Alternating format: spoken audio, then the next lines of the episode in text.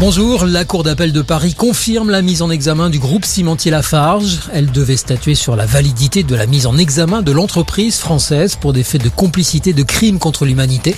Lafarge est soupçonnée d'avoir versé près de 13 millions d'euros à des groupes terroristes en Syrie entre 2013 et 2014 afin de pouvoir maintenir l'activité d'une cimenterie sur place. Des diplomates français expulsés de Russie, 34 collaborateurs des établissements diplomatiques français ont été déclarés persona non grata, explique le ministère russe des Affaires ils ont deux semaines pour quitter le pays. 27 Espagnols et 24 Italiens sont aussi expulsés. Paris condamne fermement cette décision, expliquant qu'elle ne reposait sur aucun fondement légitime.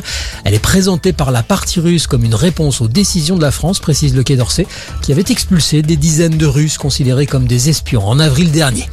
Vadim Shishimarin plaide coupable. Le jeune militaire russe de 21 ans est le premier à être jugé pour crime de guerre depuis le début de l'offensive russe en Ukraine. Son procès s'est ouvert cet après-midi à Kiev.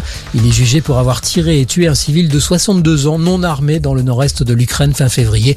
L'accusé a répondu oui à la question Vous reconnaissez-vous coupable? Il risque la prison à perpétuité. Toujours le suspense quant à la composition du nouveau gouvernement. Il pourrait être dévoilé ce soir ou demain par Alexis Collère, le secrétaire général de l'Élysée, qui a été reconduit à son poste. Le premier conseil des ministres devrait avoir lieu vendredi au plus tard pour un gouvernement qui devrait être resserré autour de 15 ministres. Ce mercredi s'annonce comme la journée la plus chaude de la semaine, conséquence d'un dôme de chaleur qui touche notre pays.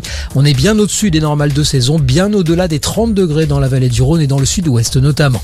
Et puis un accord d'égalité salariale pour les footballeurs et les footballeuses aux États-Unis.